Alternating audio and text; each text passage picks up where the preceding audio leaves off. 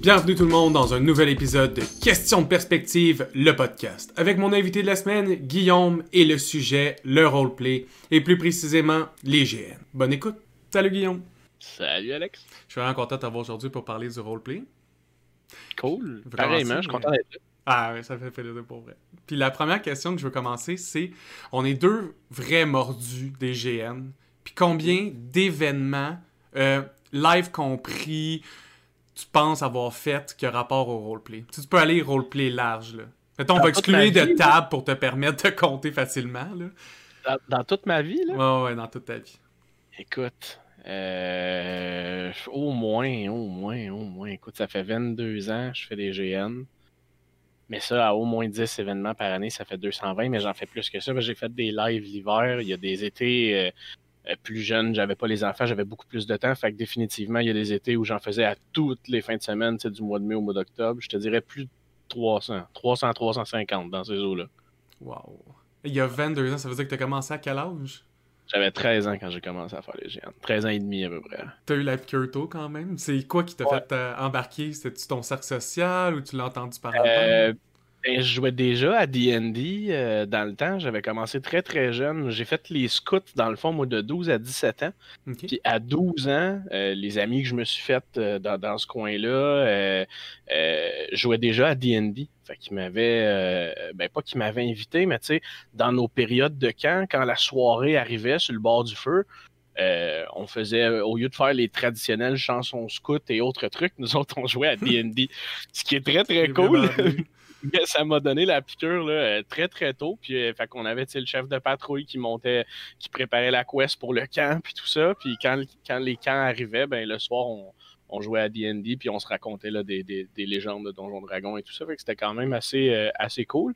Puis c'est euh, c'est un des joueurs du royaume que, que, que, toi tu connais dans le fond, qui est dans les Érubéens aussi, euh, qui m'a invité. mon premier GN à vie, ça se passait chez son papa dans le fond, qui avait été le, le, DM qui nous avait préparé la quest. On était une vingtaine de personnes dans un, un super beau, quand même grand terrain. Il y a un petit boisé en arrière avec un ruisseau et tout ça. Puis je me rappelle, j'avais joué un voleur de niveau 1 avec, une cape, avec une cape que ma grand-maman m'avait fait. J'avais même des, petits, des petites poches en velcro dans le bas de la cape pour cacher mes affaires. C'était malade. Le premier costume, c'est toujours de quoi, là? T'es fier, même s'il est très. c'est ça. Tu le, tu le revois aujourd'hui, t'es comme, ah, c'est pas de calibre. Je serais même pas capable de me mettre dans le personnage. Puis à l'époque, c'était comme la porte d'entrée dans l'univers du roleplay. Dans votre premier, tu disais dans le premier GM, c'est quoi, une vingtaine? C'est quand même assez intime. Ouais, ouais, ouais. Puis écoute, dans le temps, c'était tout, tout, tout homemade, là. Il n'y ben avait, rien. Calimacil, ça n'existait pas. Nemesis, ça n'existait pas. Et compagnie. Fait que, tu sais, tous mhm. ceux qui avaient des costumes, c'était tout du stock euh, fait avec grand-maman où on gossait avec nos mains. On a, j'ai appris à coudre. Pardon. J'ai appris à coudre. Euh, j'ai appris à, tresser. J'ai appris à. Il y a un paquet d'affaires que ma, ma grand-maman m'a montré euh, pour faire des costumes parce que, ben, c'est ça, dans le temps tu t'arrangeais avec ce que tu as. Des costumes à rideau de grand-mère, on en fait encore des jokes aujourd'hui, mais ça a commencé de même. Moi, c'est les armes en styromousse. Je pense que je serais jamais rentré dans un Rona de ma vie si j'avais pas eu à faire des armes en styromousse ah quand j'étais ado. Ouais, ça aussi, on en a fait des tonnes. Puis là, on était tous fiers. On arrivait avec notre nouveau design. Écoute, je sais pas si tu as eu la phase, là, toi, où on faisait des, des épées qui étaient waterproof. Là. Tu avais une technique pour mettre. Tu, tu, faisais ton épée, tu designais, tu coupais, puis tu fermais, dans le fond, l'endroit où les deux, les deux mousses se rejoignaient entre la garde et la lame. Tu fermais ça bien plate, mais après ça, tu partais un tape que tu tapais dessus, que tu twistais, puis tu tapais à l'envers avant de finir la lame avec un tape sur le long. Fait que tu te trouvais avec deux tapes qui étaient collés un par-dessus l'autre, puis ça couvrait dans le fond de la lame jusqu'en dessous de la garde. No joke, tu pouvais pitcher ça d'une piscine, puis ça pognait pas l'eau si t'avais fait ta job de taping comme il faut. Ah, mais ces armes-là, ils ont beau être LED, ils font vraiment pas mal. Je pense que c'est une bonne arme pour commencer. Avant de t'habituer aux coups qui rentrent un peu plus, des armes un peu plus solides.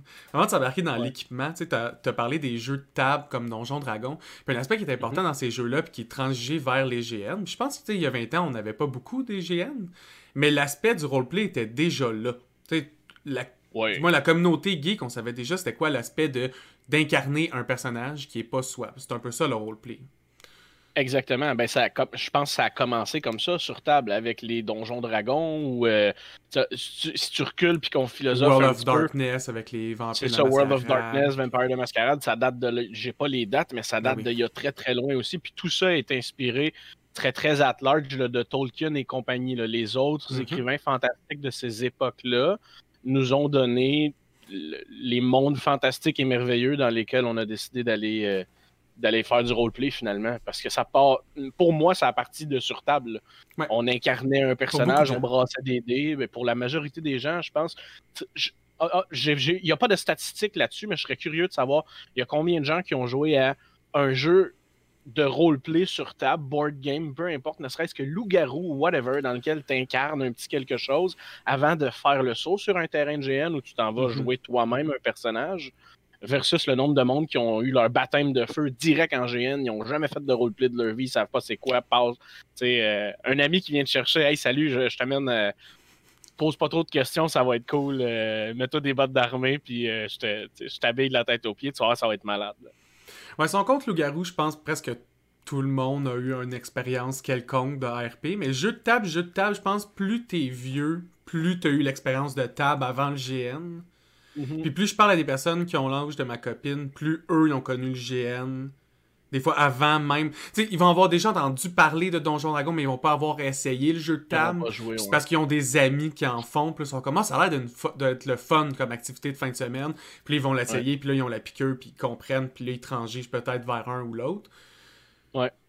Parce qu'avant, plus. Il n'y en avait pas beaucoup de choix. Dans le fond, moi, c'est le choix surtout. Parce que comme je disais, il y a 20 ans, on n'avait pas beaucoup de choix d'événements.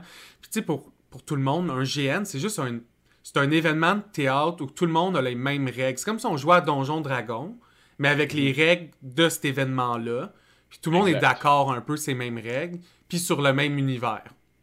Oui, puis ça l'a changé, ça, les règles avec le temps. Moi, le premier, le premier GN que je te parlais, puis les premiers grandeurs nature auxquels j'étais allé, moi, de, mettons, de 15 à 20 ans, là, j'étais probable, j'étais dans les deux, trois mêmes événements, dont un majeur qui s'appelait l'ombre du dragon. Puis quand on a commencé dans le temps, on jouait à Donjon Dragon. On avait une fiche de personnage sur laquelle on avait euh, un statistique de force, un statistique de dextérité, etc. etc. Puis les, bonus accordés à ça dans le jeu sur table étaient reflétés dans le jeu. Euh, euh, dans le fond, c'était une game de Donjon Dragon live organisée, tu sais je me rappelle qu'on pouvait dans le temps, là, euh, tu, pouvais prendre quelqu'un, euh, tu arrivais de dos, mettons, tu le pognais, puis là, tu lui disais 15 de force, puis s'il n'y avait pas 15 de force, ben, il était pogné tant et aussi longtemps qu'un de ses amis venait pas l'aider, tu sais. Fait que c'était vraiment de prendre un jeu, comme tu dis, dans le fond, de roleplay, puis de le transposer de façon réelle pour être capable de le jouer. Mais aujourd'hui, les GN ont évolué beaucoup, beaucoup, beaucoup. Là. Ça a changé vrai que dans énormément. Le temps, on parlait de diversité, le, le GN classique, je pense que l'ancêtre GN, c'est le GN que tu décris. souvent, ça venait avec, euh, on appelait ça les points de vie patates. C'est qu'on calcule que tout le monde a un, des points de vie général. c'est un peu comme un jeu vidéo où tu aurais une barre de points de vie. Puis quand tu n'as plus de, points, de barre de points de vie, ben, tu tombes à terre puis es mort. puis, comme tu as dit, l'univers fantastique médiéval légué par Tolkien, c'est surtout le la base du GN. C'est l'univers classique dans lequel tu as les races comme les elfes, les nains, les drôles. Je dirais que c'est. Les orques. Euh, tout ça, ça, serait la base. Puis c'est encore peut-être. C'est peut-être pas encore les plus populaires, mais c'est encore celui qui a le plus de représentation, je pense, dans le monde du GN. Ah, définitivement. Le médiéval fantastique dans le GN. Ouais. Euh, et, je vais dire. je dirais même high fantasy. Il y a plus de high fantasy que de pur médiéval. Ouais, oui, oui, oui, ben oui, ben oui, ben oui on est encore très, très dans les elfes, dans les orques, euh, la magie, euh, les magiciens qui font des trucs, euh, les druides, toutes sortes de légendes. Mais ben, revivre des mythes, hein? c'est le mystère. Oui, oui, oui. je pense que c'est ça qui permet un petit peu de décrocher aussi, quand tu t'en vas jouer dans un monde imaginaire. plus il y a de magie, puis plus il y a de, mystérieux, plus c'est facile de dire mm-hmm. je suis dans un monde magique, il se passe quelque chose. Si tu pars pour aller jouer un autre setup très très réaliste, mais là tu veux plus vivre, je pense, des, des, des émotions personnellement, ou tu veux te défier toi physiquement et tout ça, tu t'en vas dans un grandeur nature qui offre un survival, mettons, ou tu t'en vas incarner toi qui s'en va survivre à un setup post-apocalyptique quelconque. C'est pas le même type de roleplay, c'est pas la même affaire. Tu t'en vas pas vraiment incarner un personnage, tu t'en vas t'incarner toi dans une situation mm-hmm. donnée, tu sais. Fait que là, c'est sûr que ça évolue. un point important qui je trouve qui est le fun du GN, c'est que ça te permet aussi de tester et de vivre des émotions complètement différentes, mais un peu contrôlées. Tu sais, si tu vas dans un GN survival de type survie, tu sais que tu vas avoir des émotions fortes. Tu sais probablement que ça va être de nuit, tu vas avoir à courir, ça va être épuisant, ça va être demandant, puis probablement que tu vas pas avoir le temps de vraiment incarner tant que ça une autre euh, entité parce que tu vas trop vivre ces émotions-là personnellement. Tu sais, quand tu es complètement effrayé, des fois, le joueur il est effrayé, c'est dur après ça de. Ça, ça va être un bon roleplay, mais c'est pas une bonne interprétation nécessairement du personnage, parce que le player aussi il est, il est tétanisé par ce qui se passe. Contrairement à d'autres plus fantastiques, où là c'est vraiment incarner quelque chose qu'on n'est pas. sais, on n'est tous pas des elfes, on n'est pas des orques, on n'est pas des créatures druidiques ou chamaniques, nécromantiques qui sacrifions des enfants, tu sais. Exact.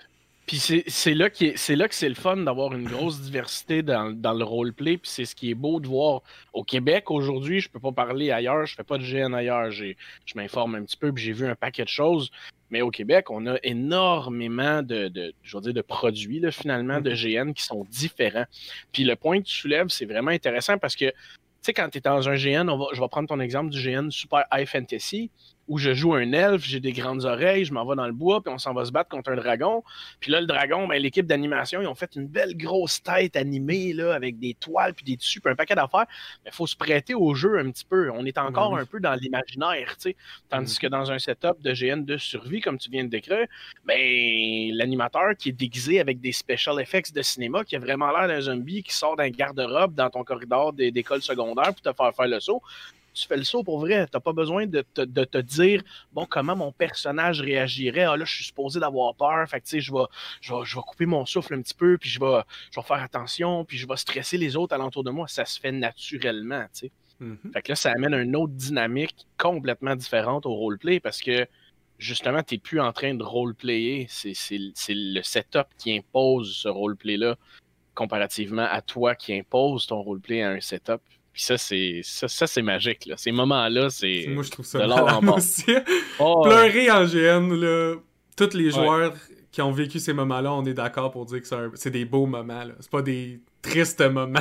Même si le ben, moment était triste, au final, le joueur pouvait être triste. Tout est beau. C'est magnifique. Ouais.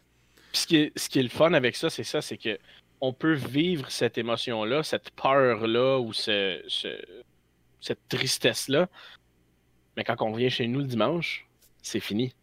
On n'a pas cette espèce de traumatisme-là de. Tu sais, j'ai été. Euh, je sais pas, je me suis fait euh, mordre par un zombie sur un mollet. Mais au moment où je l'ai vécu, oui, j'étais dedans. C'était pas difficile d'avoir peur, mais rendu chez nous, je vais pas faire des cauchemars pendant trois mois, tu sais. Euh, c'est la même chose avec la tristesse puis avec un paquet d'autres affaires. Fait que ça nous permet d'explorer beaucoup, beaucoup les émotions, justement, puis nos personnages. Mm-hmm. Puis pour plusieurs personnes, je suis convaincu que ça leur permet de d'en apprendre un petit peu plus sur eux-mêmes aussi. Parce que jusqu'à un certain point dans le roleplay, nos personnages sont une extension de nous-mêmes. Euh, dépendamment toujours à quel niveau se situe notre acting. Euh, puis comment on a setupé notre personnage. mais pour beaucoup, beaucoup de gens, ce qu'on appelle le bleeding, de façon très négative et tout ça, c'est le, le, le, roleplay, le personnage est directement une extension de nous-mêmes.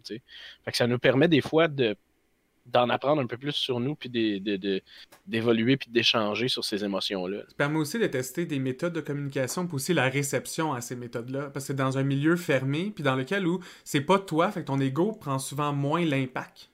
Ouais. Fait que si, mettons, quelqu'un qui a vraiment pas le talent pour charmer ou juste pour approcher quelqu'un puis être charismatique, mais il peut vraiment le pratiquer. c'est un milieu fermé, c'est pas lui. Puis à la limite, il peut dire, ah, moi, dans la vie de tous les jours, je suis réservé, puis son personnage peut être très loud, très euh, expressif. dans le fond, c'est juste lui qui pratique, puis qui essaie de voir comment il sera capable d'appliquer ça dans la vie de tous les jours, puis c'est quoi les réponses des gens. Parce que, comme tu dis, peu importe ton talent d'acting, il y a toujours un pourcentage de toi dans ton personnage, même si c'est 1% à malheureusement 100%. Il y a quelque chose de toi qui existe dans ton personnage, puis c'est de voir aussi, c'est quand c'est t'es plus capable de faire la distinction. Moi, c'est ça que je trouve passionnant d'un GN. De... Ces moments-là où je vois que tu vois la personne revenir dans le regard. Là. Puis soudainement, c'est au player que tu parles dans ton argument. À ce moment-là, je trouve ça passionnant sur le la compréhension de l'humain. Je pourrais pas vivre ça dans le monde réel. Ouais. Pas le temps où j'ai pas le, autant de monde autour avec qui juste tester tous ensemble. On a tout un peu ce consensus-là. De... Ouais. ce qui est beau de ces tests-là aussi, puis tu as soulevé le point, c'est que combien de gens j'ai vu en 22 ans, euh, je vais dire, s'émanciper puis devenir une autre mm-hmm. personne par le biais du roleplay. Parce que, comme tu disais, dans la vie de tous les jours, c'était quelqu'un de très gêné, très renfermé, qui avait peur d'aller au-devant. Puis sur les terrains de GN, pour se lancer un défi de roleplay, il a décidé de jouer un personnage, euh, le pirate typique, là, qui a pas peur de rien, là, puis qui il, lève le coude, fait qu'il dit toujours ce qu'il pense, puis il dit, puis, puis il s'est rendu compte, cette personne-là s'est rendu compte que Colin, c'est le fun de dire ce qu'on pense, puis ça, le rend ça, ça, ça a des points positifs. communiquer vraiment mieux, exactement. Puis après ça, on ramène ça un petit peu dans notre vie de tous les jours. Moi, entre autres, écoute. Euh, très jeune, moi, j'étais gêné là, pour mourir, là, super stressé, puis de parler devant les gens. Puis euh, aujourd'hui, euh, je, jase devant des foules, j'ai fait des mariages, j'ai organisé des soirées où j'ai parlé devant des micros, euh, avec un micro, c'est-à-dire devant des centaines de personnes. J'aurais jamais fait ça si j'avais pas. Ben, je dis si j'avais pas fait GN. Peut-être que j'aurais appris ces perks-là d'une autre façon dans la vie, mais le GN m'a apporté ça définitivement. C'est un des trucs que le, que le roleplay m'a amené, d'être capable de, de, de, vaincre cette peur-là d'aller au-devant des gens, que j'étais pas du tout capable de faire étant plus jeune. Euh, c'est définitivement, je pense d'ailleurs, la plus belle chose que GN va m'avoir apporté, là, à part d'avoir rencontré ma conjointe. Des petits points de coupe d'envoyer dans l'air. Euh, c'est. Moi, ce que je trouve fou aussi, c'est qu'on a parlé de l'apprentissage euh, émotionnel ou l'apprentissage personnel au travers de ça. Il y a aussi l'apprentissage physique et des skills de survie, parce que tu as mentionné que c'était un... Tu sais, tu avais commencé DND chez les scouts, mais il y a l'aspect mhm. survie en GN, parce que veux, veux pas, c'est du camping, mais il faut tout que tu t'arranges toi-même. Si tu commences jeune, tu sais, moi j'ai commencé à faire des GN aussi autour de 13 ans, je savais pas survivre en forêt à 13 ans. Puis c'est mhm. mon groupe de GN qui m'a donné plein de trucs, là, comment monter efficacement une tente, comment bien se nourrir, comment bien s'hydrater, comment partir un feu, euh, comment se rendre compte que tu es, en train d'être en hypothermie ou que tu as des signes que tu commences à être trop froid. Tout ça, j'aurais jamais développé ça comme être humain si je n'étais pas allé me perdre dans le bois dans un contexte qui n'était pas celui-là au départ. Je trouve ça le fun. Les petits bonus que ça l'apporte. Définitivement. Puis le grandeur nature, on, rapporte, on parle de roleplay beaucoup, beaucoup, mais c'est ça, au-delà du roleplay, le grandeur nature est, je pense, l'ultime activité. Parce que tu fais du physique, tu fais du ah, social, tu es dehors, euh, tu prends l'air, tu apprends un paquet de choses comme ça. Tu sais, euh, c'est demandant mentalement, physiquement. Tu vas avoir. Moi, si tu prends un rôle, parce que ça dépend le rôle aussi que tu vas interpréter en GN, mais si tu prends un rôle d'interprétation où tu as envie de parler à beaucoup de gens, mais tu vas parler peut-être à 90 personnes dans ta fin de semaine. Moi, je parle même pas à 90 personnes dans mon mois, sauf quand je travaille dans le service à clientèle. Sinon, tu parles à quoi 5, 6, 10 personnes par semaine? Plus soudainement, 120 nouvelles personnes. Boom En plus de te battre. oui, puis oh, oui, en plus de se battre avec. Puis en plus, ces personnes-là, euh, on crée des liens qui soient, qui soient agréables ou non en termes de personnages avec ces 100 personnes-là, ces, mm-hmm. ces, personnes-là. Mais une fois que l'activité est finie, on dirait qu'on a déjà brisé une espèce de barrière qu'on n'a pas besoin de briser dans la vie de tous les jours. Donc, tu aurais croisé les mêmes personnes dans un dépanneur ou à l'épicerie, puis tu aurais été obligé de leur parler. Ça aurait été très courtois, je sais pas, tasse ton panier ou euh, Ah, tu sais-tu, sont où euh, telle affaire? Ah oui, ils sont dans l'allée 8. Mais ça aurait arrêté là. Tandis que dans un, sur un terrain de GN où on partage un peu tout la même, euh, le, même fun, le même trip, ben, tu vas avoir une. T'es es le gentil du week-end, euh, tu vas te pogner avec le méchant toute la fin de semaine, les grosses passes de roleplay, puis tout ça. Puis à la fin de la fin de semaine, ben, vous allez vous détenter ensemble, vous allez jaser, vous allez vous remémorer ces moments-là, puis vous allez probablement échanger votre Facebook, un Discord, quelque chose pour préparer des plans pour la prochaine game. Fait que c'est une approche qui s'est faite super naturellement grâce à tout ce roleplay-là, qui se serait jamais fait dans un autre contexte. C'est ça qui est beau. Ah, j'en parlais justement avec euh, Alexandre du concept où on trouvait ça passionnant que dans un événement où t'es pas toi-même, les relations que tu fais avec le monde se font vraiment rapidement, souvent plus vite que si tu étais toi-même. Puis je pense que ça revient à l'ego. Tu sais, souvent, ce qui nous ralentit dans la vie, c'est la perception, puis la peur de la perception des autres de nous. Là, c'est pas nous. Mais on sait que les parties qui ont aimé du personnage, c'est aussi des parties de nous dans certains aspects. C'est comme si c'était rassurant dans le relationnel. Ouais. T'as peut-être l'aspect aussi toujours un peu euh, curiosité puis mystère, on ben en parlait tantôt. Mais tu sais, moi si je côtoie quelqu'un... Ouais, c'est ça. C'est qui qui est derrière la personne? J'ai peut-être détesté cette personne-là tout le, tout le week-end parce que, je sais pas, mais il était arrogant, il était déplaisant, il avait tout le temps sa grande gueule, puis blablabla, puis il prenait de la place.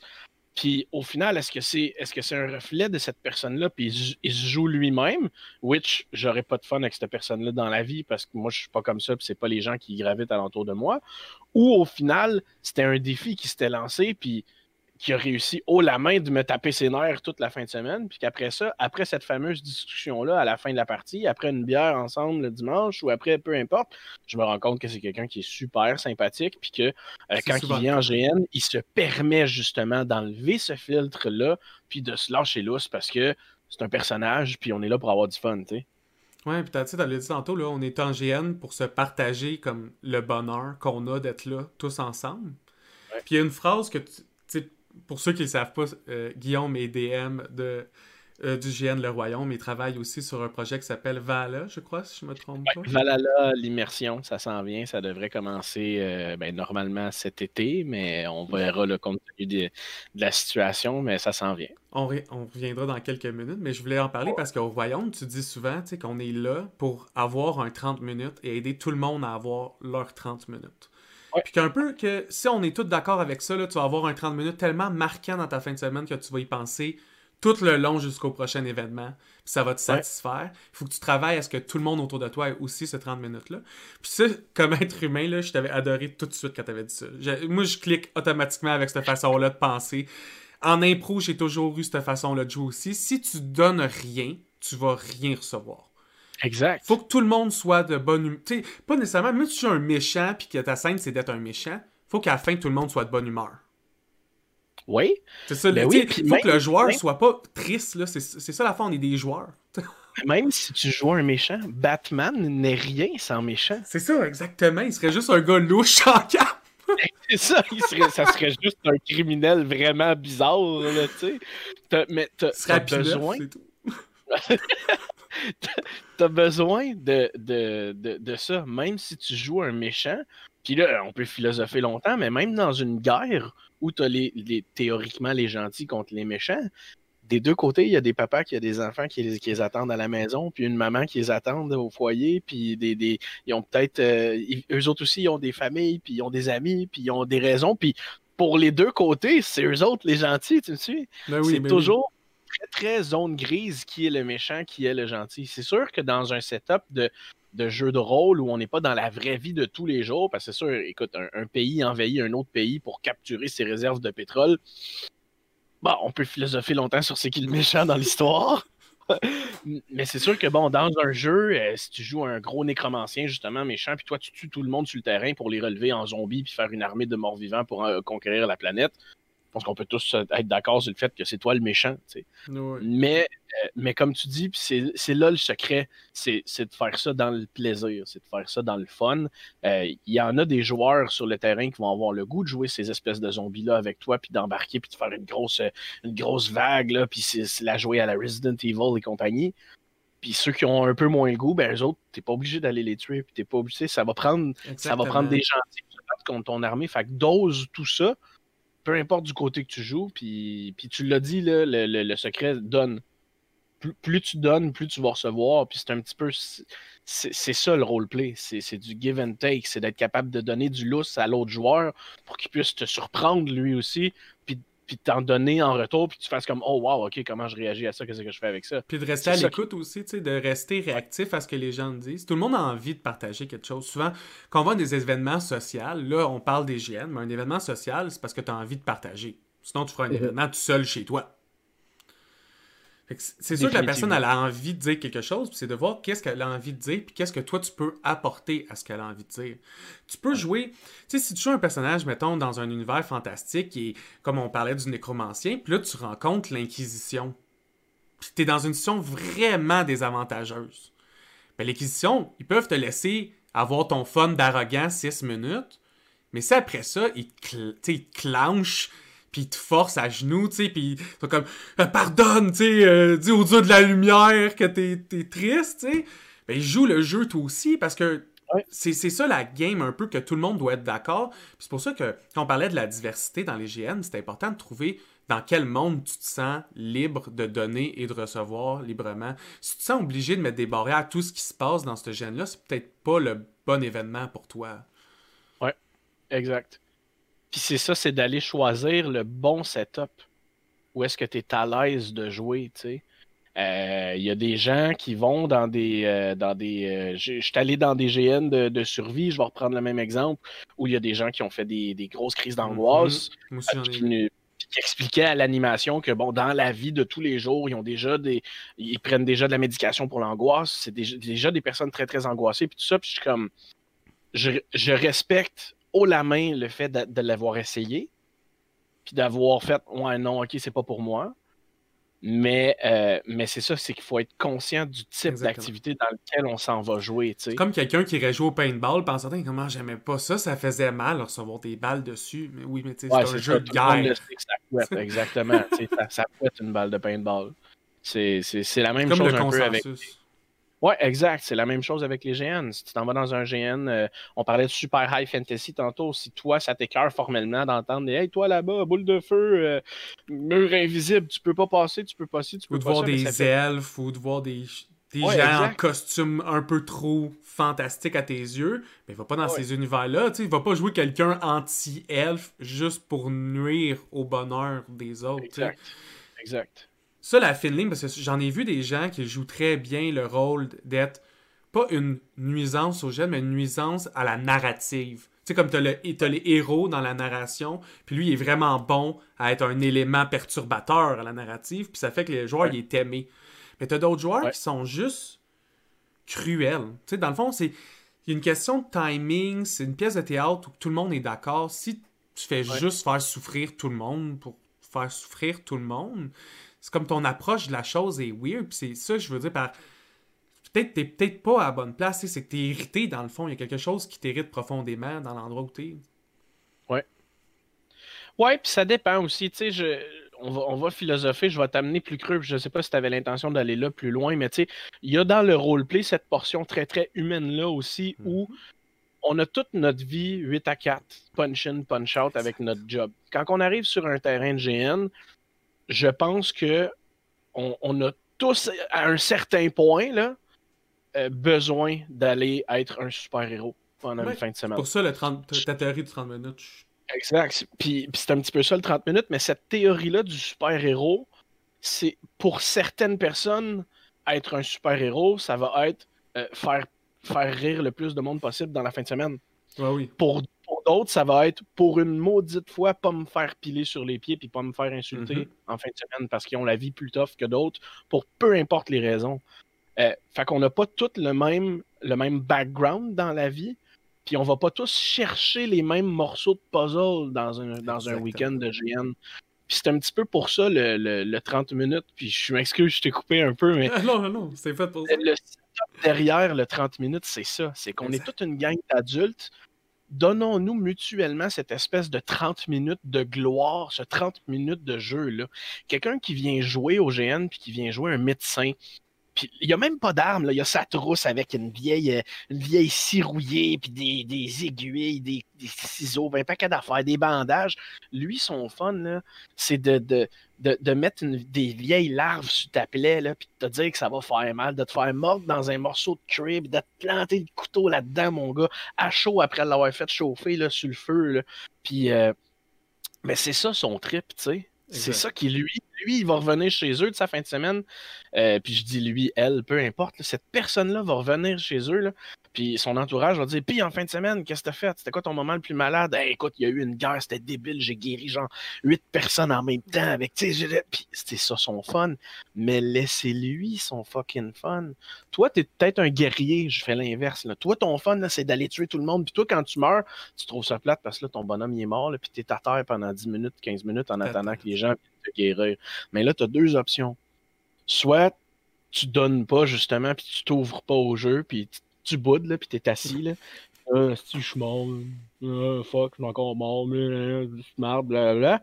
Ou tu donnes à cette personne-là ce 30 minutes de gloire-là. Tu souffres, t'as mal, t'as l'air d'un vrai, de vrai patient, t'as de la fièvre. Il fait toute son espèce de setup, puis il vient de guérir. Puis là, ben. Il peut guérir pendant que le monde crie puis agonise, puis se sent quasiment comme à Pearl Harbor, ou dans une grosse situation catastrophique, puis t'as un médecin épique. Tu sais, comme si le chaos, lui était on phase, puis il était concentré dans son métier, puis.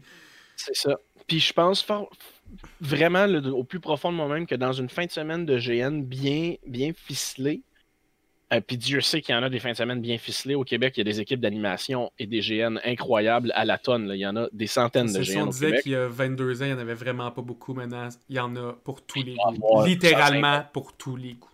Il doit y avoir 150-200 GN au Québec, si tu comptes pas en plus les lives et toutes les autres activités il y en a pour tous les styles. Fait que trouvez votre style, puis après ça, ben, ce fameux 30 minutes-là, donnez, donnez, donnez des cadeaux, donnez à tout le monde.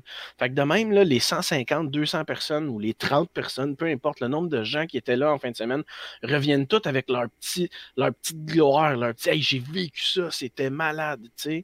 Le même exemple, on va reprendre le nécromancien. Euh, tu te fais relever en zombie, là, mais tu peux jouer un zombie épais puis rien faire, ou tu peux vraiment, tu sais, le, le, nécromancien, c'est ton maître, puis tu vas te pitcher devant lui pour, pour le sauver, puis tu vas aller te battre comme jamais tu t'es battu, puis tu vas, tu sais, mais la claque. Donne, pose pas de questions, donne plus que tu reçois, puis je te jure, les autres vont donner en retour. Et c'est cette espèce de relation-là qui fait, je pense, la, la, la, la une des forces finalement qu'on a au royaume. C'est qu'on a essayé d'installer ça dès le début, de donner beaucoup, puis de créer du jeu, pas de fermer du jeu. Puis on a réfléchi aussi, mais là ça, ça tombe plus dans le système de jeu, ça n'a plus rapport avec le roleplay, mais tu sais, c'est un truc que je donne à beaucoup de DM puis beaucoup d'animation. Des fois, quand on jase puis qu'on se fait des tables ouvertes de, de brainstorm sur un paquet d'affaires, mais des fois, on écrit des kites, le, méga magicien du terrain, il a besoin d'avoir euh, du sang de quelque chose dans une fiole pour faire euh, une potion de je sais pas quoi. Ben, tu sais, pourquoi faudrait pas qu'il y ait, euh, le sang de telle créature, mais qui a été prélevé par le plus jeune joueur sur le terrain? Tu vois, ça, c'est cool.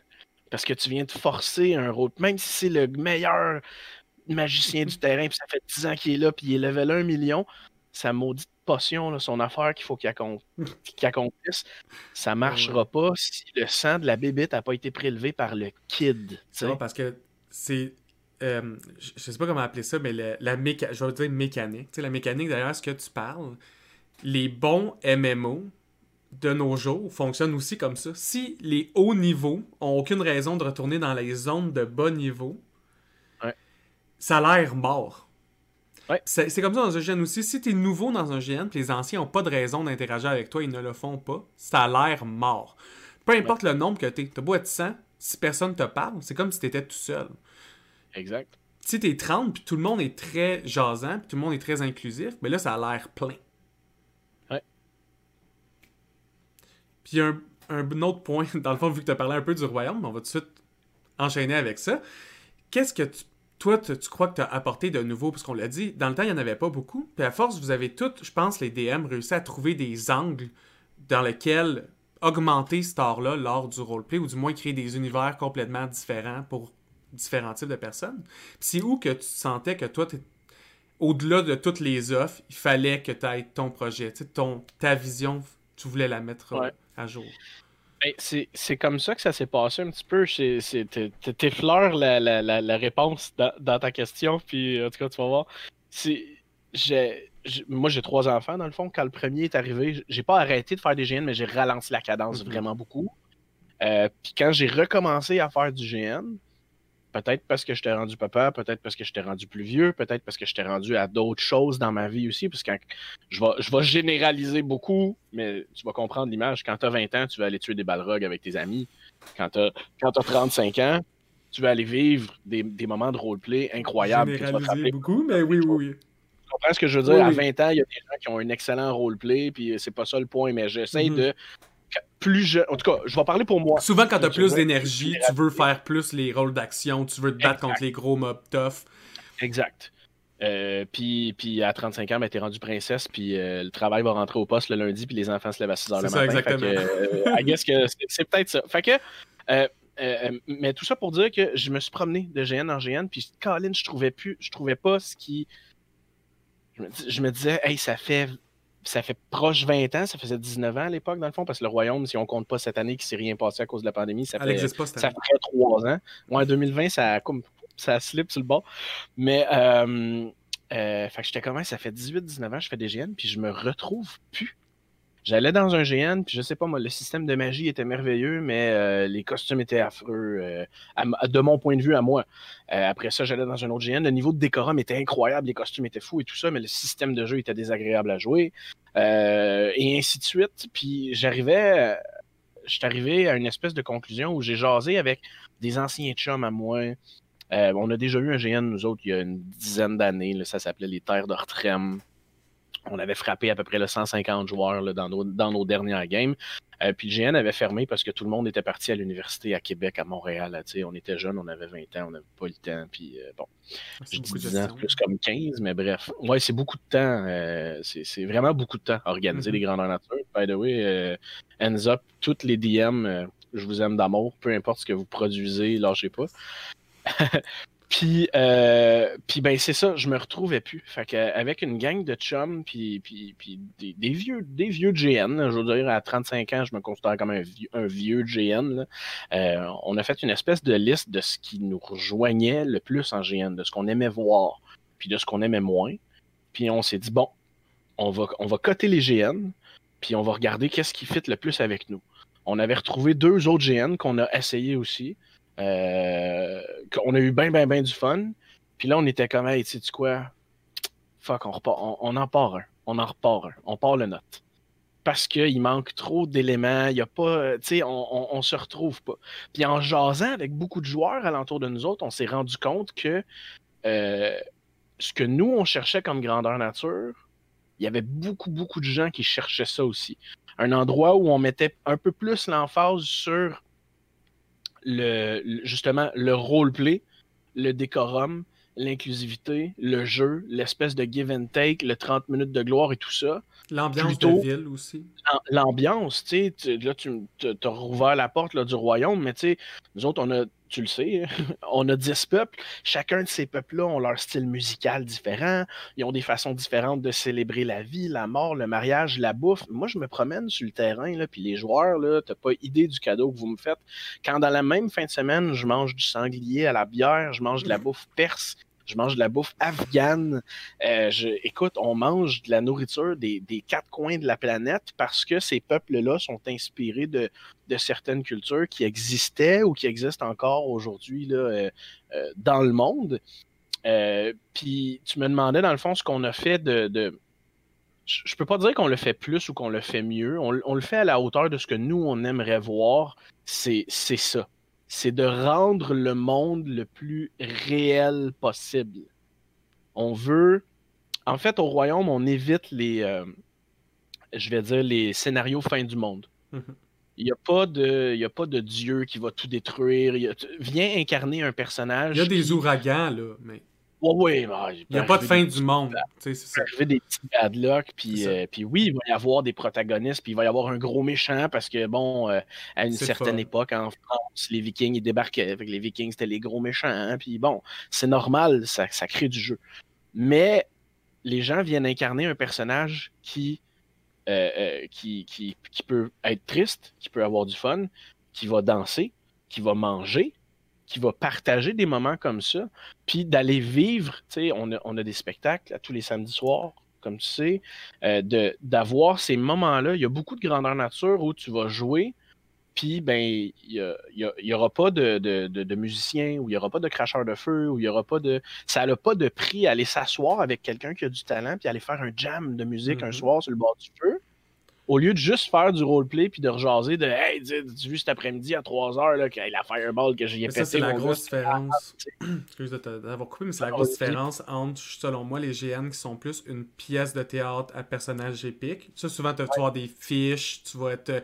Tu vas savoir tes stats un peu plus.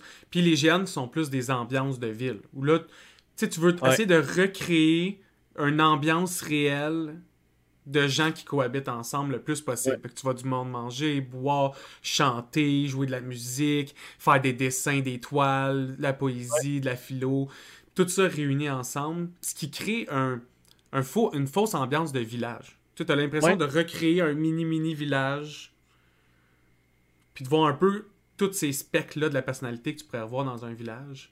Ça, je trouve, la vie vraiment bien.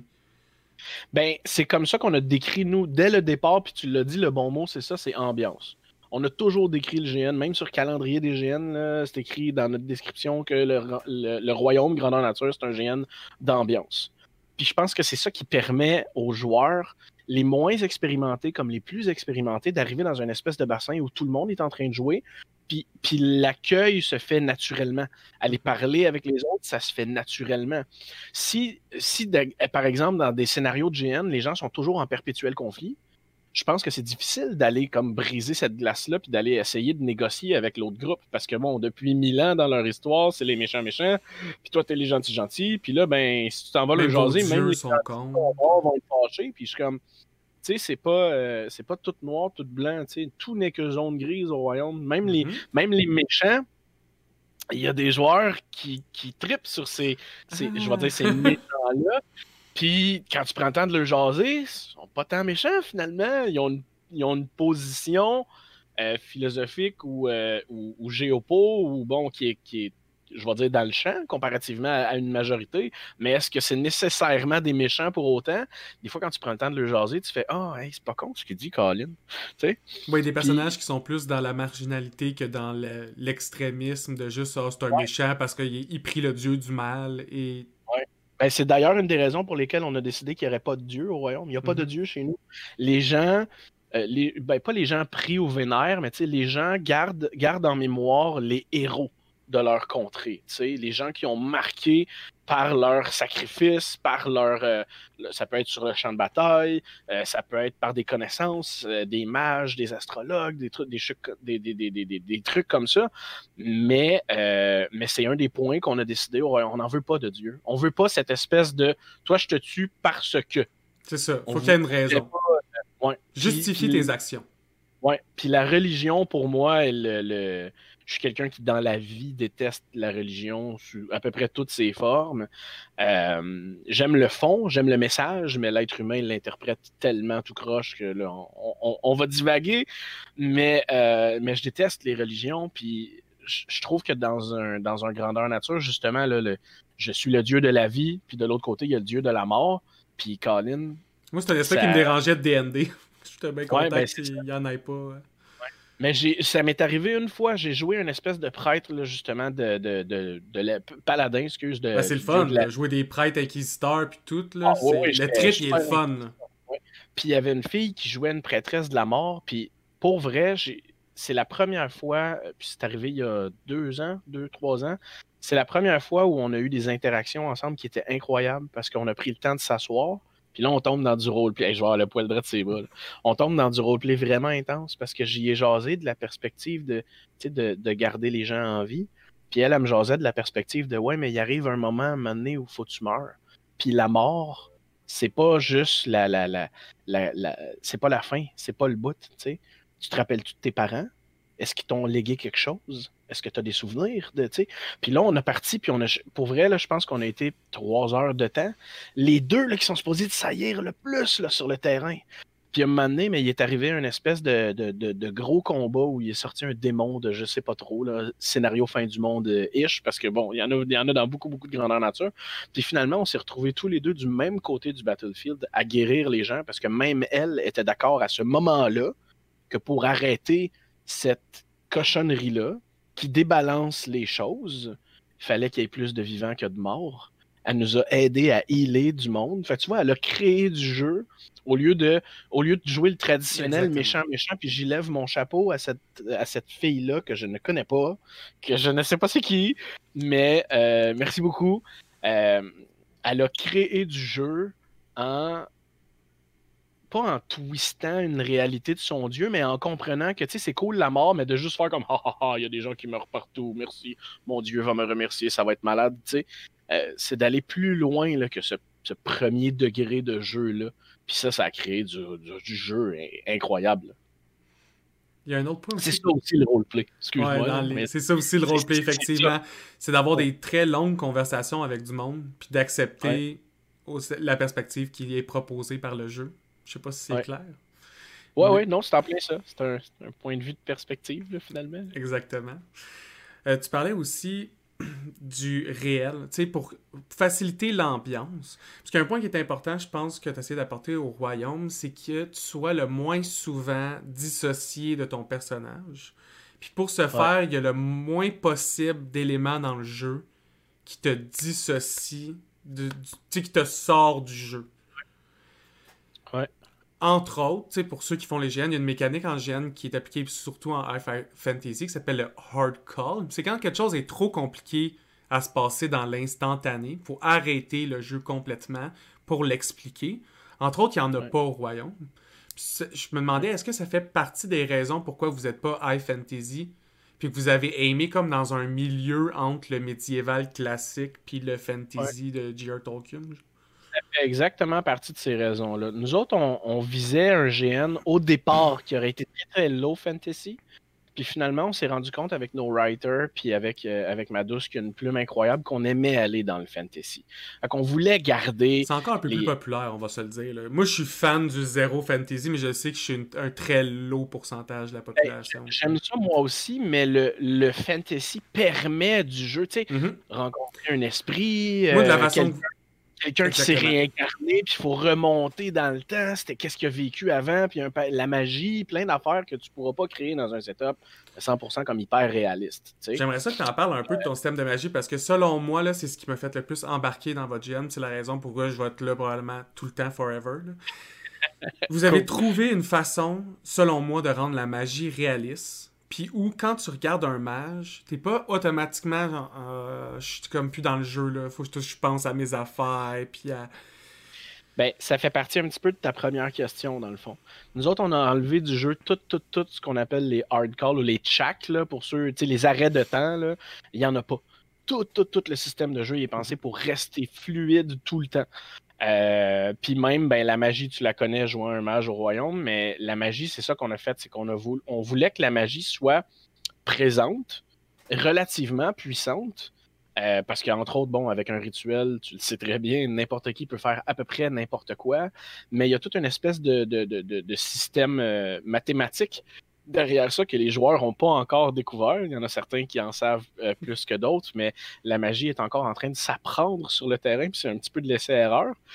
Ça aussi, le but derrière ça, à peu près tout ce qu'on design au royaume, l'idée c'est de créer de, de créer des interactions, de créer du jeu. Fait que là, les mages, s'ils veulent apprendre la magie mieux et plus vite, ben ils vont aller plus vite s'ils collaborent. Fait que là, ben, on a des mages qui essaient de faire des rituels. Il y a une école de magie qui est en train de se créer, il y a un paquet d'affaires. Puis ce qui est le fun, c'est que aussi, en n'ayant pas, euh, en n'ayant pas de, parce qu'il n'y a pas de fiche au royaume, il n'y a pas de niveau, on apprend ce qu'on apprend sur le terrain finalement en le développant.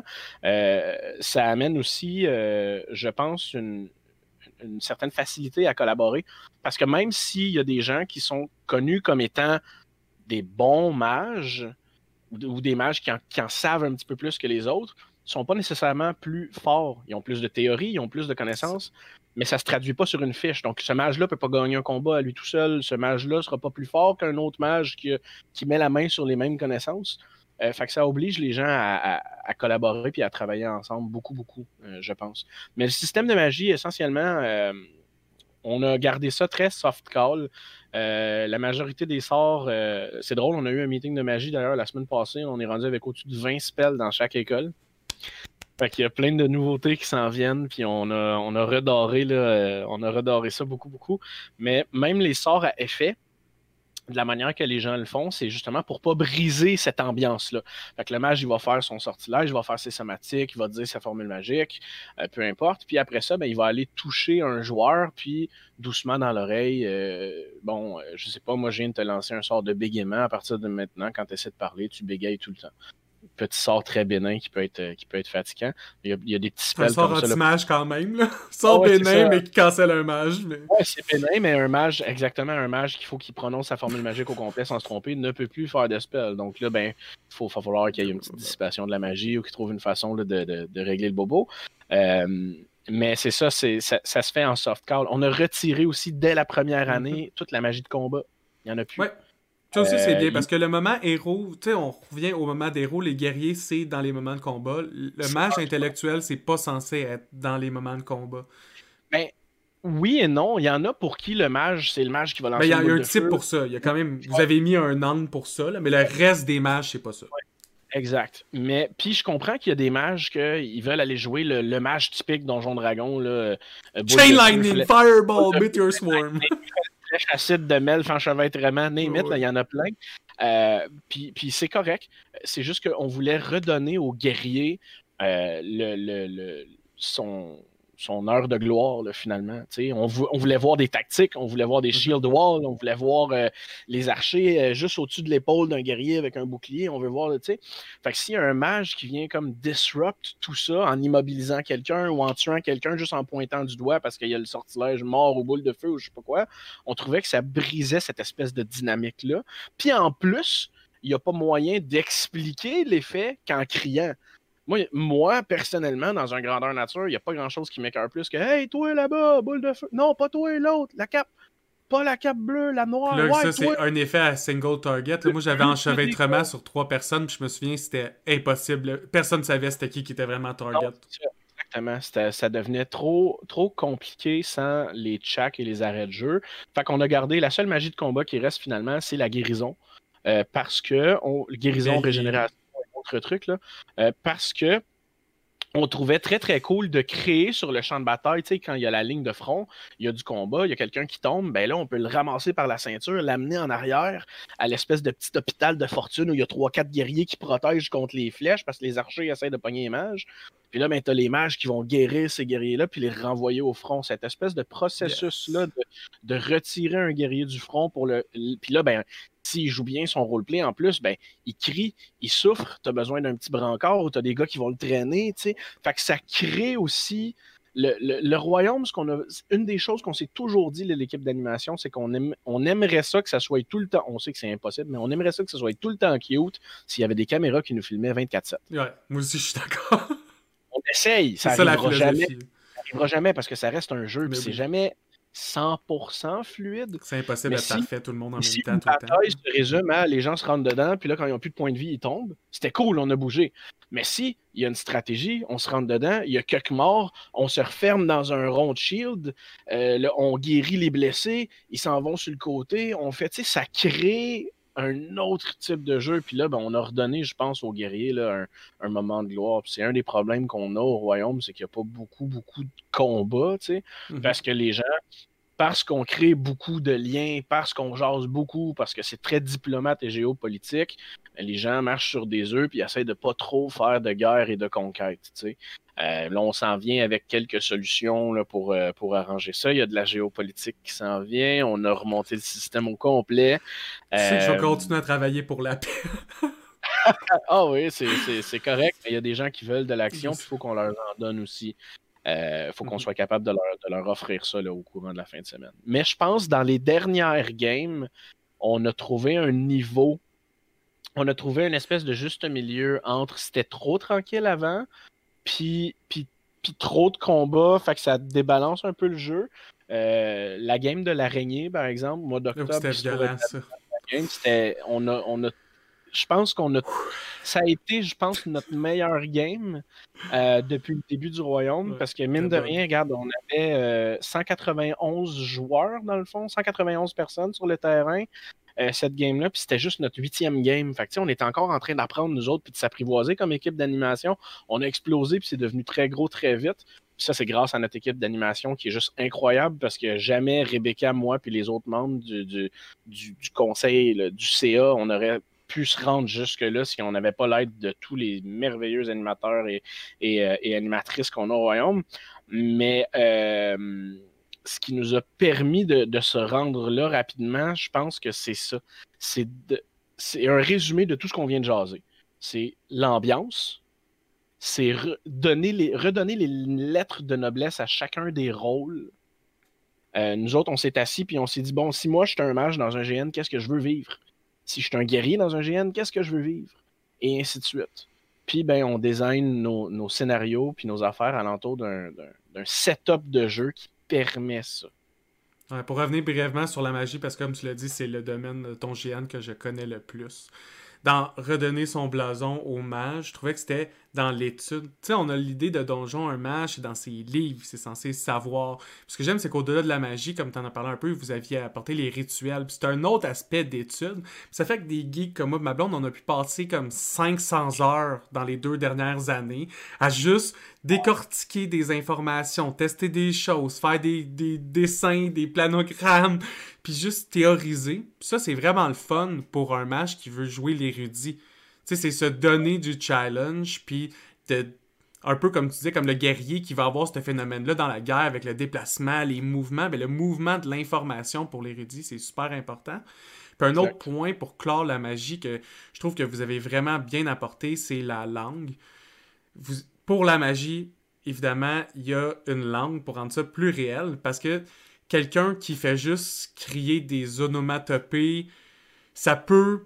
Pour certaines personnes, ça tu peux faire abstraction de ça, puis c'est tout à fait normal pour être capable de rester dans le jeu. Pour d'autres personnes, c'est plus difficile. Moi, j'en fais partie. Je fais des GN ou des incantations comme Zafari, tu as des mots comme ça, dans... mais qui ont, si tu demandes à quelqu'un c'est quoi que ça veut dire, ça veut rien dire. C'est juste, c'est le mot de l'incantation. Contrairement à là, c'est une vraie langue. Ça fait que les érudits, on peut, on peut parler la langue comme si on parlait latin. Tu sais, c'est pas une langue qui sert à parler à un peuple ou à quoi que ce soit. Ça sert à incanter, puis... Langue mystique, c'est la langue magique de, notre de notre setup. je trouve ça, c'est un autre point du réel. Puis ça, je trouvais ça important dans votre réalisation de l'ambiance, que pour que ça soit réel, faut que à l'oreille aussi, ça soit réel. Ouais. Puis ça le sent quand une langue existe versus une langue qui n'existe pas. Puis on le sait même dans les films qu'on regarde. Tu sais, quand on écoute l'elfique de J.R. Tolkien, la raison qu'on trouve tout ça awesome quand il parle, c'est parce que ah c'est une langue. C'est une vraie langue. Le gars, il a pris le temps d'en faire une vraie langue. Fait que ça sonne ben, logique. C'est ça que Rebecca a fait quand elle a créé l'Eldor. Elle a pris des règles grammaticales, on a mélangé sais, l'Eldor, là, c'est un mélange de, je vais te dire, euh, j'y vais de mémoire, mais il me semble que c'est comme de l'italien, de l'anglais, puis euh, un autre, euh, c'est une langue morte, je me rappelle plus c'était quoi. dans, sa signification, mais bref, c'est plus ou moins. Mais définitivement italien puis anglais. Oui, c'est ça. Fait que, fait que, ça a une structure, on est capable de la comprendre. Ça aide à l'apprendre aussi. On, a des, on a des gens. Moi, j'ai vu un mage là, sur le terrain qui a acheté Dissipation de la magie par cœur. Par cœur. Je le croyais pas, j'ai pris son grimoire, puis je le lisais pendant qu'il le faisait parce que je le connais pas, le spell.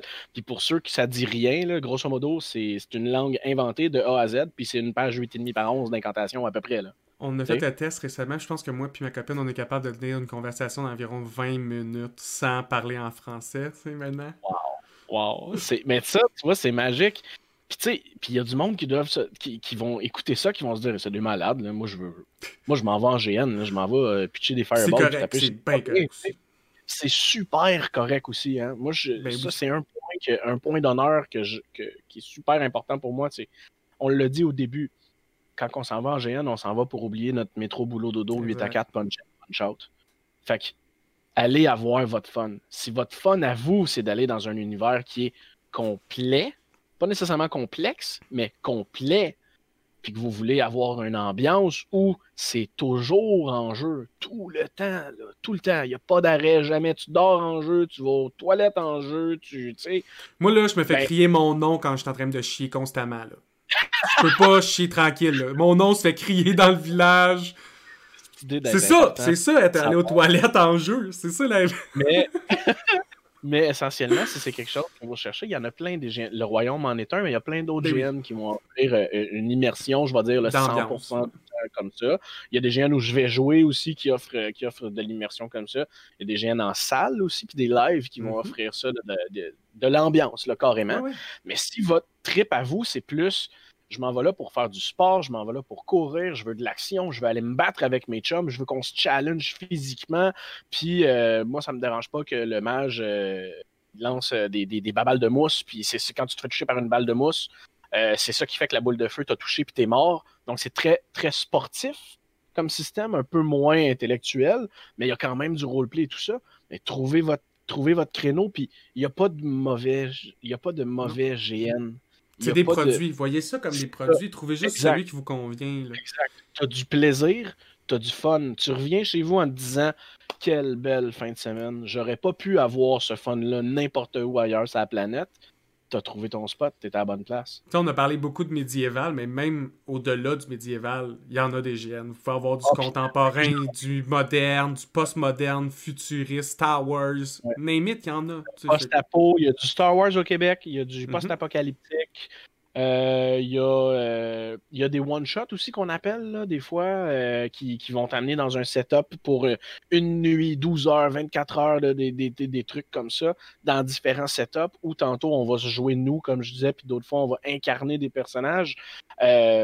Il y a des soirées de rôle, de, jeux de rôle aussi, des soirées tavernes. Il y a des banquets où tu te fais juste te pointer en quelque part, puis on boit, on jase, on a du fun. Il y a des bars, des troubadours, puis tu sais cherchez, informez-vous, puis euh, euh, écrivez, euh, écrivez aux gens, au monde que vous savez là, qui, en font. Là, ils vont vous en trouver des activités. Il n'y a, pas de problème. C'est rendu tellement diversifié qu'il n'y a pas de raison de ne pas trouver son, son, son, GN ou son activité. Effectivement. En parlant d'activité de diversification, on va parler un peu de ton autre projet, Vala. Je le connais un peu moins. tu fais un peu m'en parler, nous expliquer en quoi il est différent de ton autre projet aussi, puis sur la sphère. Définitivement. Écoute, Valhalla, euh, je suis même pas responsable de ce projet-là. C'est un animateur, Nikita, dans notre équipe, qui a eu cette idée-là, qui a dit Hey, on devrait faire ça. Là, j'ai dit, ouais, mais tu es conscient que c'est un projet de malade. Il m'a dit, ouais, mais t'es un malade. Comment convaincre? Faire une longue histoire courte. Euh, Valhalla, on veut être des vikings, grosso modo au 11e siècle. On veut vivre comme dans le temps. Puis on s'est demandé comment on peut vivre comme dans le temps. Puis on a décidé de faire quelque chose qui va être à cheval entre l'immersion historique puis le grandeur nature. Donc on est plus dans une immersion historique dans laquelle on a intégré quelques éléments de jeu que l'inverse. Je m'explique. Là, on s'est trouvé un merveilleux terrain. Euh, le premier building qu'on va faire sur le terrain, c'est la forge les premières games qu'on va faire tout le monde ensemble, on va couler nos haches, on va faire nos clous, on va couper notre bois, puis on va faire notre grand hall, tout le monde ensemble. Tu sais, le trône du Yarn, on va se gosser. Tu me suis? Avec les haches. C'est très nice. Très, très nice. Euh, on va apprendre tout le monde. En... Puis, euh, là, on a commencé à monter une liste d'un paquet paquet de professionnels. Il y a un tonnelier qui va venir nous aider au début. On va faire nos petites bandes de métal pour les tonneaux. Il va nous montrer comment ça marche euh, faire un tonneau. Tout le village va participer. Puis moi, ben, à chaque game, je vais me promener avec différentes micro-brasseries. Puis on va aller le remplir, ce tonneau-là de bière. Puis ça va être le tonneau de bière du village pour cette game-là. Donc on va se promener, on va se promener comme ça avec un paquet de produits du terroir et autres et autres bidules, parce que l'idée c'est de pouvoir bien boire et bien manger. On va euh, Valhalla va probablement, on est encore en train de checker, mais va probablement fournir toujours la bouffe pour le samedi soir aussi, du genre un sanglier au complet sur le feu qui va avoir été arrosé toute la journée comme dans le temps. Euh, puis toutes sortes d'ateliers. On, on, a des professionnels qui vont venir nous montrer comment se gosser un arc. On va se faire nos propres pointes de flèches on va, on va apprendre à, flécher, dans le fond, mettre les, mettre les mm. plumes. On va faire du tir à l'arc, du lancer de hache avec les haches qu'on s'est gossé nous-mêmes. On va, il va y avoir un paquet de. On va vouloir faire des espèces d'Olympiques vikings. Donc, on s'en va dans un setup qui va être le plus inspiré de l'histoire possible, mm-hmm. mais il faut que ça reste quand même agréable. Fait que du souk à corde dans des trous de boîte, euh, du lancer de la bûche, un paquet d'affaires. Euh, fait que ça va être vraiment plus, encore une fois, euh, de l'ambiance mais dans lequel on a intégré une petite partie de jeu. Donc, les gens vont s'inscrire en clan. Puis l'idée, c'est que pendant les games, pendant les trois games qu'il va y avoir l'été, il faut ramasser assez de ressources pour que notre clan puisse survivre l'hiver. Donc, il y a toute une game de géo, hmm. dépendamment des territoires que vous contrôlez, puis si vous avez ouvert, si vous avez fait des raids, si vous avez participé aux raids avec le Jarl, si vous avez fourni des combattants, un paquet d'affaires, euh, vous allez ramasser euh, des ressources, de la fourrure, de la laine, euh, faut, ça prend du bois et tout ça. Puis, dépendamment de comment vous nourrissez votre clan, la population, et etc., ça va avoir des petits impacts là, sur ce que vous êtes capable de C'est un mélange entre une immersion viking et un jeu de gestion de ville. Oui, exactement. C'est en plein ça. Puis, de la manière qu'on a monté le, setup, euh, on, voulait euh, forcer la main des joueurs, dans le sens, là, tu vois où je m'en vais, on voulait forcer la main des joueurs à nous donner une immersion la plus viking possible. Donc, je te donne un exemple. Euh, euh, dans le système de géopolitique, il va, il va y avoir un taux de mortalité. Donc, il y a une certaine portion de votre population qui va mourir à chaque game. Mm-hmm. Taux de mortalité qui augmente l'hiver, bien entendu. Il va y avoir un taux de fertilité aussi. Mais à l'époque des Vikings, tous les gens faisaient leur rituel de fertilité que ce soit, bon, il y en a qui connaissent les fêtes de Beltane, qui sont peut-être un petit peu plus médiévales que vikings. Bref, on va sortir les bons, les bons rituels puis les bonnes, les bonnes habitudes. Mais le fameux le sacrifice de la chèvre euh, au-dessus des, au des champs de blé pour apporter de la fertilité et tout ça va avoir un impact sur la fertilité de votre clan. Donc, pour que votre clan puisse, euh, comment je dirais, euh, passer à l'histoire, il va falloir prier les dieux, faire les grandes fêtes, euh, célébrer, boire, manger, sacrifier, aller voir les oracles, les faire. Donc, on a intégré toutes les habitudes de vie qu'on pouvait voir à l'époque que c'était normal parce que leur religion leur imposait ça au système de jeu. Donc, on, ça force un petit peu la main aux gens, même ceux qui ont moins le roleplay, statistiquement, sont avantagés de le faire en géopolitique puis de s'assurer que leur clan a fait leur rituel de fertilité. Puis le rituel je te donne un autre exemple niaiseux. Il y a un, rituel qui faisait euh, en buvant beaucoup, beaucoup d'hydromel avant d'aller faire un raid.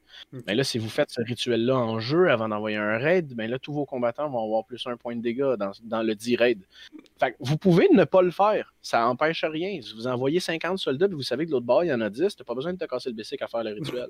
Mais dans un petit combat tête, là, on sait pas trop, là, on va prier, on va prier les augures, puis on va ci, puis on va ça, puis on va boire ben, ben, ben de l'hydromel, on va saouler nos gars, puis on va, tu sais on fait qu'on veut, on veut vivre ça. C'est ça qu'on veut. On veut recréer ce village viking là de l'époque. À travers lequel il va y avoir des ateliers. Écoute, on va se faire nos propres boucliers. On va apprendre à faire de la babiche comme dans le temps pour closer les boucliers, euh, faire des raquettes pour l'hiver. D'ailleurs, game d'hiver. Nice. Il va en avoir. Pardon. Puis euh, c'est ça. Écoute, c'est ambiance plus plus. On s'inspire beaucoup, beaucoup, beaucoup de l'historique le plus possible, euh, dans le sens où, bon, on n'a pas le goût d'embarquer dans la fameuse est-ce qu'il y avait des berserkers, est-ce qu'il n'y en avait pas, c'est-tu juste une légende? Fait que nous, si quelqu'un qui a le goût de jouer un berserker, je suis à l'aise avec ça. Euh, tu joues le, stéréotype du Berserker, mais tu t'habilles comme dans le temps. T'es pas un mi-homme, mi-ours, t'as pas de pouvoir magique, puis ta hache, ça fait pas plus mal que les autres. Euh, puis, euh, je scoop un punch. Je sais pas si Nikita va m'arracher la tête. On a une vidéo qui devrait sortir très bientôt, genre la semaine prochaine, oh qui va commencer à expliquer nos règles. Ça va, il devrait être sorti. Tu vas être correct. Il va tout juste sorti. Je vous invite à aller voir. Euh, no rules. What you see is what you get. Ah, ça c'est nice. à deux mains dans les côtes, on s'entend tout le monde que théoriquement t'es. Ouais, c'est ça. Euh, si tu décides que ton personnage n'est pas mort, on est super chill avec ça. Mais mets-moi-en plein la vue. Rampe, souffre, fais de la fièvre, va voir les oracles qui te fassent une potion de champignons bizarre, fais de la fièvre. les règles sont. Les règles sont juste dans Géopo. Dans le fond, votre, les règles sont juste en dehors des games. Du moment que vous rentrez dans vos personnages, what you see, what you get. Exactement. Ah, c'est bien ça. Puis il n'y a pas de magie. J'avais l'impression que juste 0-0, tu sais, il y a beaucoup de joueurs qu'on aime ça avoir un mini card parce que là, au moins, t'en as un. Tu as le cadre Géopo, puis tu peux faire, ah, ok, les, les, types que j'ai en Géopo me donnent une idée de comment jouer mon jeu aussi, puis vice-versa. Puis... Le cadre Géopo est super important parce que quand il arrive l'hiver, il ben, faut que tu aies une fourrure par nombre d'habitants parce que sinon, ton taux de mortalité va grimper dans le tapis. Il euh, faut que tu aies du bois pour chauffer tes maisons. Euh, puis là, les gens qui travaillent dans tes champs, c'est-tu des citoyens ou c'est des trolls? Est-ce que c'est des esclaves ou c'est des citoyens? Ça donne pas les mêmes rendements. Tu peux pas les nourrir de la même manière. Il y a beaucoup euh, d'aspects survival aussi. Là, oui, oui, c'est définitivement. Nikita le décrit comme un survival. La game va être difficile, ça va être tough. Immersion viking survival. Oui, oui. Euh, c'est un groupe de vikings qui viennent d'arriver dans un nouveau territoire qu'ils connaissent pas vraiment. Euh, puis ils sont en train comme de peupler la place. Fait qu'on apprend le territoire en même temps que, en même temps que tout le reste. Fait qu'il va y avoir une map interactive de tous les territoires qui sont pas encore découverts. Les gens vont pouvoir les scouter, aller les raider éventuellement, dépendamment de tout ce qui va se passer et plein de belles surprises qui s'en viennent. Mais ouais, on se la joue viking 11e euh, siècle, le plus, euh, le plus réaliste possible. Puis on s'en vient avec un paquet de vidéos puis d'explications pour montrer aux gens que ce le, le, le, niveau d'engagement euh, mm-hmm. qu'on veut. On veut pas des. Assassin's Creed, ouais, les aime d'amour, mais c'est pas des vikings. Euh, c'est des gros sauts de cuir, peau d'ours avec les. C'est pas des vikings. Euh, fait qu'on va montrer ce qu'on s'attend des gens. Parce que si on dit au monde, hey, on joue des vikings, ben, ils vont nous débarquer avec des Assassin's Creed Valhalla, puis la série Vikings, puis name it. Nous, on est très très proche. Je sais pas si tu as vu la série The Last Kingdom. Oui, euh, il y a longtemps. Mais oui. Ouais, ben, ça, c'est un truc viking. Je pense qu'ils sont au 13e siècle, si je me trompe pas. J'y vais de mémoire, mais on est plus proche de ce niveau de réalisme-là où les gens portaient une tunique avec ah des, des gens cassins et autres, ce que ça avait l'air à l'époque. Fait ce qui est important pour nous, c'est beaucoup, beaucoup le visuel. C'est sûr que quelqu'un qui arrive avec une tunique qui look viking, puis la tunique est, un, je sais pas moi, 100% coton, il n'utilisait pas le coton à l'époque, c'est pas grave, ça ne nous dérange pas, tant que le look est là. Mais gros, gros, gros plus à tous ceux qui vont, comme nous autres, comme des malades, faire ça en chanvre, en laine, comme dans le temps. C'est vraiment, le mot d'ordre, c'est comme, dans, le temps. Il y a un autre point que tu as mentionné un peu sur euh, là que je t'ai étonné de voir aussi réapparaître, c'est euh, l'aspect des rituels. C'est-tu quelque chose que toi et Nikita vous aimez particulièrement au point où comme ça existe dans vos deux événements ou c'est parce que vous voyez ça comme c'est vraiment un bon apport immersif? Ben, c'est un apport immersif incroyable et je pense que l'humanité mène d'aussi loin que tu veux. Là. Euh, les Égyptiens, euh, les Pictes, les, les druides à une certaine époque, les, tous les peuples des quatre coins de la planète ont leur cérémonie et leur rituel. Puis, puis je pense que de, recréer ces moments-là, moi je, moi je me vois mal aller jouer un viking, puis pas prendre un moment dans ma journée pour remercier, euh, remercier Thor ou remercier Odin, ou euh, tu sais, il y a un corbeau qui passe, tu veux jouer un viking, il y a un corbeau qui passe, tu prends le temps de dire salut. Mais toutes ces choses-là, si on veut que, le jeu, que tous les morceaux de puzzle s'imbriquent les uns dans les autres, faut qu'on explique ça aux joueurs parce que c'est pas tout le monde qui a la même culture. Euh, moi, dans l'équipe d'animation, il y a des gens qui sont vraiment plus calés que moi en termes de vikings. Puis je veux pas aller dire n'importe quoi. Euh, c'est pour ça que je dis qu'on s'inspire fortement de l'historique. Puis écoute, des fois, on se mettra le pied dans la bouche. Puis c'est pas grave, là, on est là pour, euh, pour avoir du fun. Euh, ce qui est cool, c'est que sur notre page Facebook, d'ailleurs, on a déjà quasiment 600 personnes qui suivent le projet. Puis il y en a des gens très calés d'une coupe d'universitaires qui ont leur cours là-dedans, qui nous reprennent des fois puis qui disent Hey, tel symbole, c'était pas vraiment viking, c'est plus celte, c'est apparu deux siècles plus tard. on est comme Ok, cool. On l'efface, on recommence. Puis on est super ouvert à ça, c'est ça qu'on veut on veut ce feedback-là des gens parce qu'au final, ce qu'on crée, c'est un gros sandbox pour que mhm. vous puissiez venir jouer dedans. On n'est pas dans un setup où ça, c'est mon monde à moi, euh, viens jouer, puis l'histoire, c'est ça, puis tu vas jouer. Venez, jouer avec nous, donnez-nous-en, puis on, on est capable d'en prendre. Fait que les rituels, pour vraiment répondre à ta question, c'est je pense que ça crée des moments euh, euh, irremplaçables dans un grandeur nature particulièrement tous les rituels, je vais dire, euh, religieux ish, là, tout ce qui touche un petit peu la, la deep culture d'un peuple ou la religion ou tout ça, ça crée des moments euh, solennels, ça crée des moments vraiment intenses où on peut aller. Euh, puis, par rituel, c'est un mot qui est. c'est rite aussi. Hein. L'autre, c'est les rites aussi, exactement. Ça peut être, avant d'aller au combat, nous autres, on, on, sais pas, on égorge un bébé lapin, je dis n'importe quoi. on égorge un bébé lapin, puis on pogne, une, branche de, sapin, puis on pitche le sang d'en face de tous nos guerriers. Tu. Mais ça, ça te crée un moment vraiment débile. Tu as du faux sang qui est revolé partout sur toi, puis, euh, puis là, tu t'en vas te battre, puis là, ben, tes ennemis, ils te voient avec ta grosse hache, puis ton bouclier avec du sang d'en face, puis. Mais encore une fois, ça vient participer à l'ambiance beaucoup, beaucoup, tu. Puis c'est des choses que les gens faisaient à cette époque-là.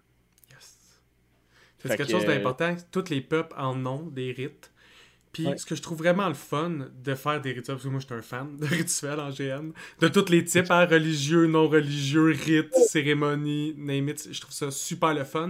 Parce que ça force un lien de communauté instantané avec du monde qui sont pas de ta vraie communauté. Parce qu'ils sont de la communauté de ton personnage.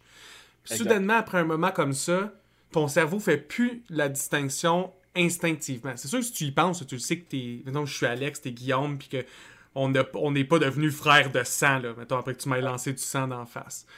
Mais dans le moment, t'es tellement dedans que ça tisse un lien avec tout le monde d'un coup. Ouais. ouais, ça fait un bound incroyable. Ouais.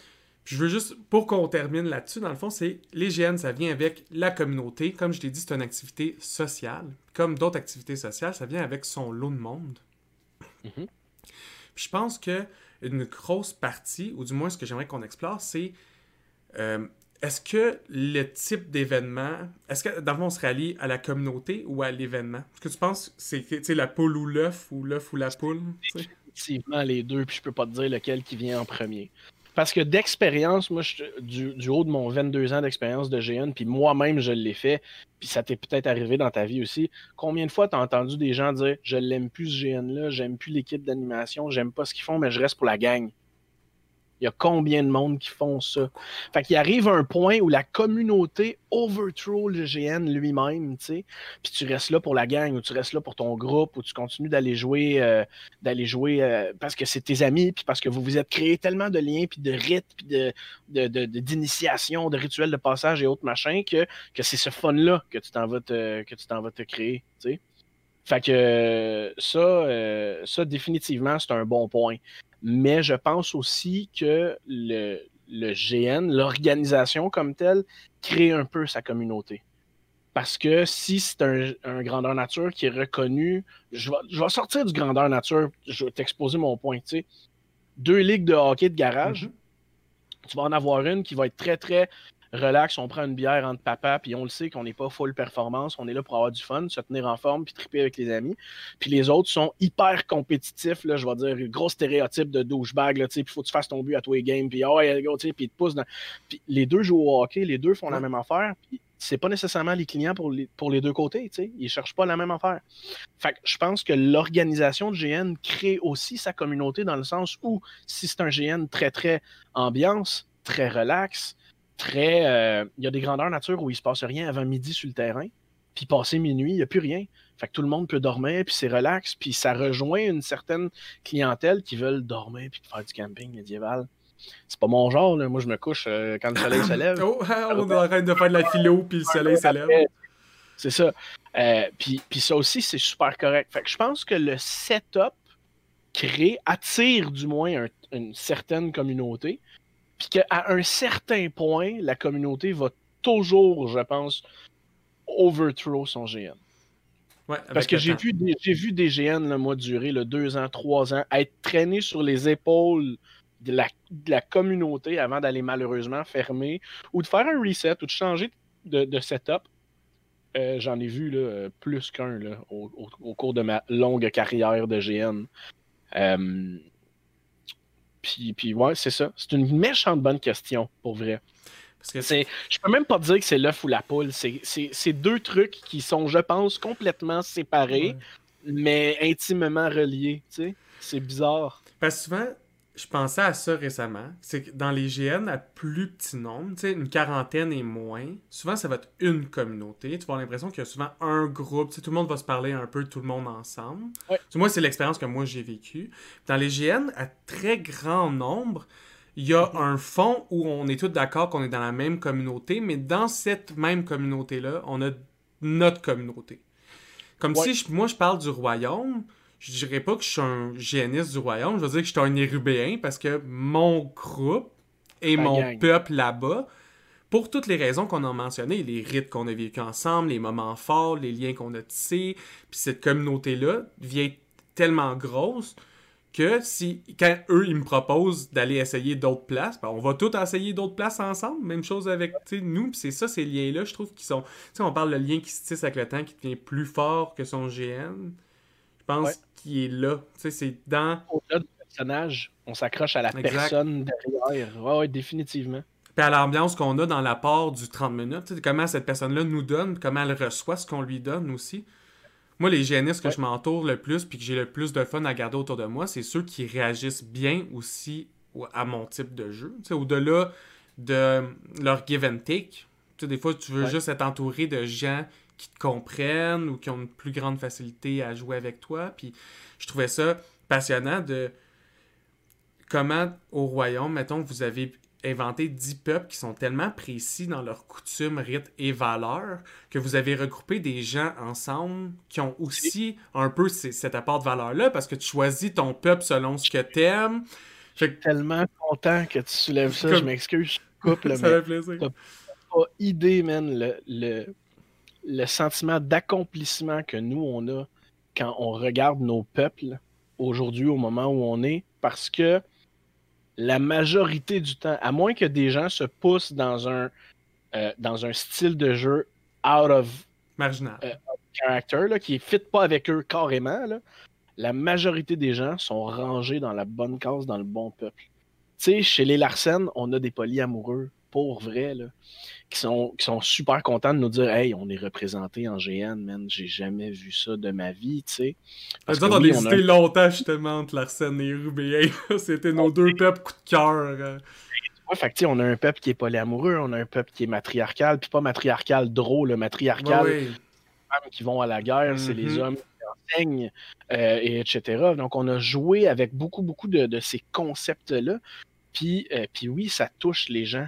Euh, derrière le personnage, dans nos, valeurs, ça va chercher ces gens-là. Puis souvent, en tout cas, la grande majorité du temps, ce qu'on constate, c'est que justement, tous les gens qui vont s'en aller vers les érubéens vont avoir tendance à avoir ce, ce mindset-là, un mindset d'érubéen, dans le fond, dans la vie de tous les jours. Fait que ça crée c'est beaucoup plus facile au niveau de l'immersion. C'est beaucoup mm-hmm. plus facile pour les gens de se parler. Puis, la, les Irubéens, vous l'avez fait, mais les Valadoriens aussi. Les ben Valadoriens, qui... le roi, ils sont 30-40. Euh, tout le monde va là, puis ils ont du fun parce que c'est le même euh, type de gang. Les Dorlalois l'ont fait aussi par deux fois. Euh, les Noldir, ils font des parties de Noldir aussi, puis tout le monde y va. Que ça a vraiment créé une espèce de, une espèce de setup. Noldir aussi, qui sont un peuple très on les voyait très euh, bangerang, euh, les enfants perdus, Peter Pan. Euh, c'est un peu c'est un peu bon enfant, c'est des bons vivants, c'est des gens qui aiment vivre, c'est des gens qui, malgré qui. Ben, c'est comme des enfants alcooliques spirituels. C'est comme un weird mélange. C'est drôle, parce que là, on pourrait, on, peut philosopher longtemps là-dessus, mais je suis convaincu qu'il y a une grande proportion des gens qui jouent des Noldir qui, sont des bons vivants, qui aiment boire, qui sont très très proches de leurs amis, qui sont toujours mhm. prêts de se sacrifier, de saigner pour leurs amis, euh, fait qu'ils ont cette espèce de setup de band of brothers là, ancré dans leurs valeurs personnelles. Puis c'est ça qui les a peut-être attirés vers aller jouer un Noldir, plus que le oh, on est des euh, on est des fêtards buveurs, euh, si ça, ça, qui est pas nécessairement un trait de caractère qui est si hot que ça à jouer. Vous avez su mettre en valeur les perspectives individuelles dans 10 angles très précis différents qui peuvent regrouper plein d'autres sous-angles. Mais ce qui est bien, parce que ça regroupe un peu tout ce qu'on a parlé aujourd'hui. L'accomplissement de soi-même au travers de soi-même vient de quand tu te sens dans une ambiance qui est sain pour toi. Tu te sens dans une ambiance qui est sain quand ta communauté t'aide et te supporte et est là pour toi. ce qui se passe automatiquement quand tout le monde a les mêmes valeurs. Un des plus gros problèmes qu'on a aujourd'hui, c'est que les gens s'affrontent sur leurs valeurs plutôt que sur les faits de ce qui se passe en ce moment. Ils vont être les chevaliers de leurs valeurs. Mais là, ce problème-là, il, est réglé de prime abord. Tout le monde de ton groupe, vos core values sont les mêmes. après ça, c'est juste de t'explorer toi. T'es qui, toi, dans ce regroupement-là de gens presque identiques? C'est quoi ton individualité? Ça, je trouve ça passionnant. Vous l'avez très bien réussi. je trouve ça pertinent de t'avoir dans un podcast appelé Question de perspective, comme votre perspective des GN est en elle-même intéressante. Puis je trouve qu'au-delà de votre angle, vous avez su la représenter dans tout. Dans les métiers à votre GN, dans les peuples à votre GN, dans votre façon d'animer, puis dans la personne que tu es, très ouvert d'esprit, très alerte à ces perspectives-là, à comment tout le monde peut trouver son bonheur dans un monde qui est pour certains peut-être chaotique. Il faut juste être à l'écoute, donner autant qu'on. Tu sais, donner. Vous allez recevoir. Ce que tu reçois, puis tu vas finir que tu vas recevoir plus que tu donnes. Parce que toi, tu passes ton temps à donner tout le temps. Il y a 150 autres joueurs. Si les 150 te donnent, tu reçois plus que tu donnes. Ben fait que part du principe que si tout le monde part avec le mindset de donner plus que ce qu'il va recevoir, tout le monde reçoit plus. Puis ça, c'est merveilleux. Sur ça, merci Guillaume d'être passé. Pour vrai, ça fut vraiment un plaisir. Un plaisir quand tu veux. on se revoit bientôt. Alright, bye. Ciao, ciao tout le monde.